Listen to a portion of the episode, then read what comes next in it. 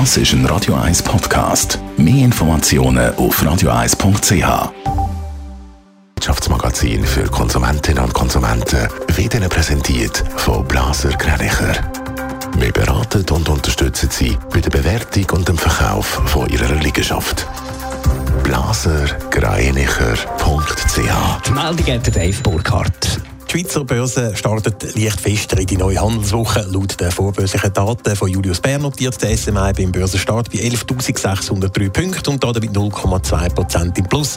Von der Aktie startet Sika mit einem Plus von 1 Prozent am besten. Als einzige Aktie leicht im Minus ist die von Richemont.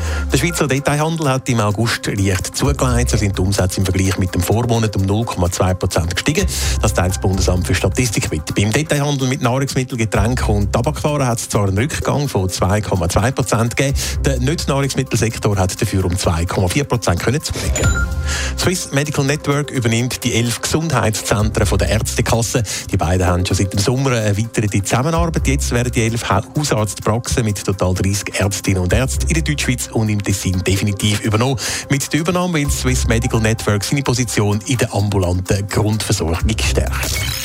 Auch fünf Jahre nach der Veröffentlichung den Panama Papers verstecken immer noch Haufen Politikerinnen und Politiker ihr Geld in Steueroasen in der Karibik. Das zeigen die sogenannten Pandora Papers, die gestern Abend veröffentlicht worden sind.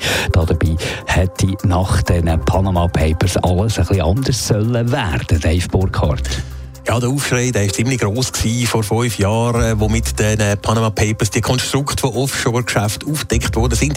Es hat geheißen, gegen diese Praktiken müsse jetzt etwas unternommen werden. Viel sei in diesen fünf Jahren aber offenbar nicht passiert, sagt der Oliver Zielmann vom Tagesanzeiger gegenüber SRF. Er hat als einer von über 600 Journalisten an diesen neuen Pandora Papers mitgeschafft. Nach den Panama Papers gab es weltweit einen Aufruf, ne, gegen sowas vorzugehen. Und was das neue Leck zeigt, ist, dass das nicht passiert ist. Wir sehen ganz, ganz viele Briefkastenfirmen, die bis weit nach den Panama Papers aufrechterhalten wurden, auch für hochproblematische Kunden, sogar Kriminelle.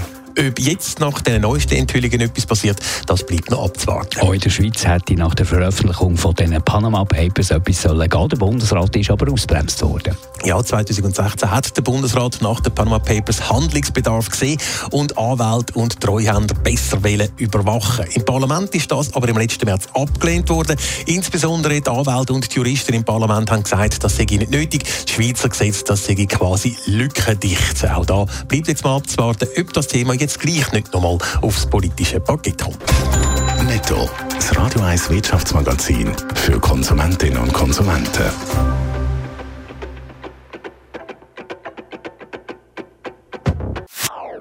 Das ist ein Radio 1 Podcast. Mehr Informationen auf radio1.ch.